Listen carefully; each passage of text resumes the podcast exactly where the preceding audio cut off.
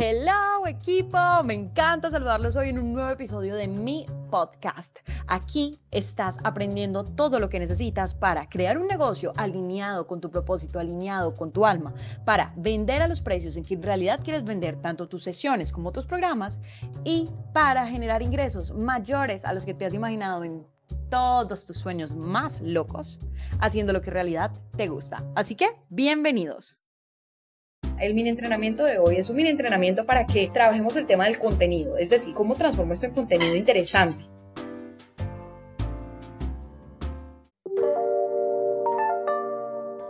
Ok, entonces aquí el primer punto es, ¿cuál es ese problema principal que tiene tu cliente ideal o tu audiencia? ¿Cuál es esa, esa razón por la cual una persona te sigue? Y siempre, si tú generas contenido relacionado con ese problema principal, tu contenido va a ser relevante. El punto número dos es escoger esos pilares de contenido sobre los cuales tú quieres desarrollar tus temas. Como por ejemplo, eh, yo soy odontólogo, entonces quiero hablar uno, todo lo que tiene que ver con el cuidado de los dientes. Dos, lo que tiene que ver con ortodoncia. Tres, lo que tiene que ver con el, con la, eh, con el blancamiento dental. Y cuatro, mm, puede ser, por ejemplo, yo, como que la historia de mi vida. Entonces tienes que escoger como esos pilares. ¿Cuáles son esos temas generales y grandes que quieres tratar, pero que tienen que estar directamente relacionados con el problema principal de tu cliente? Entonces, si ven que como todo va amarrado, puedes tocar cualquier otro problema adicional que, que como que salga de este problema principal y adicionalmente todas las soluciones que tú provees para este problema.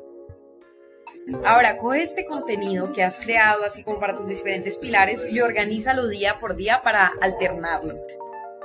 Otro tema es el hecho de que cuando tú identificas como por ejemplo el problema central de tu cliente ideal o de tu audiencia, tú puedes generar tanto preguntas o tanto contenido como que toque los síntomas como contenido que toque las soluciones. Entonces el síntoma puede ser por ejemplo no sé, no sé cómo crear contenido. Entonces allí uno desarrolla como todo el problema que tiene el hecho de no saber cómo crear contenido y las consecuencias que puede tener. Y luego en otro post uno desarrolla las estrategias para crear el contenido adecuado. Entonces tú puedes tocar un, un tema tanto desde el no saber hacerlo o desde la parte como como del síntoma hasta la parte de la solución. Entonces siempre un tema te puede traer mínimo otros dos temas adicionales. Otro punto muy importante es saber qué quiere tu audiencia, porque de nada sirve que tú estés generando contenido que tú crees interesante si para tu audiencia, por ejemplo, ya lo sabe o no lo considera como lo suficientemente importante. Entonces siempre cuando tengas alguna duda, pregúntale directamente a tu audiencia.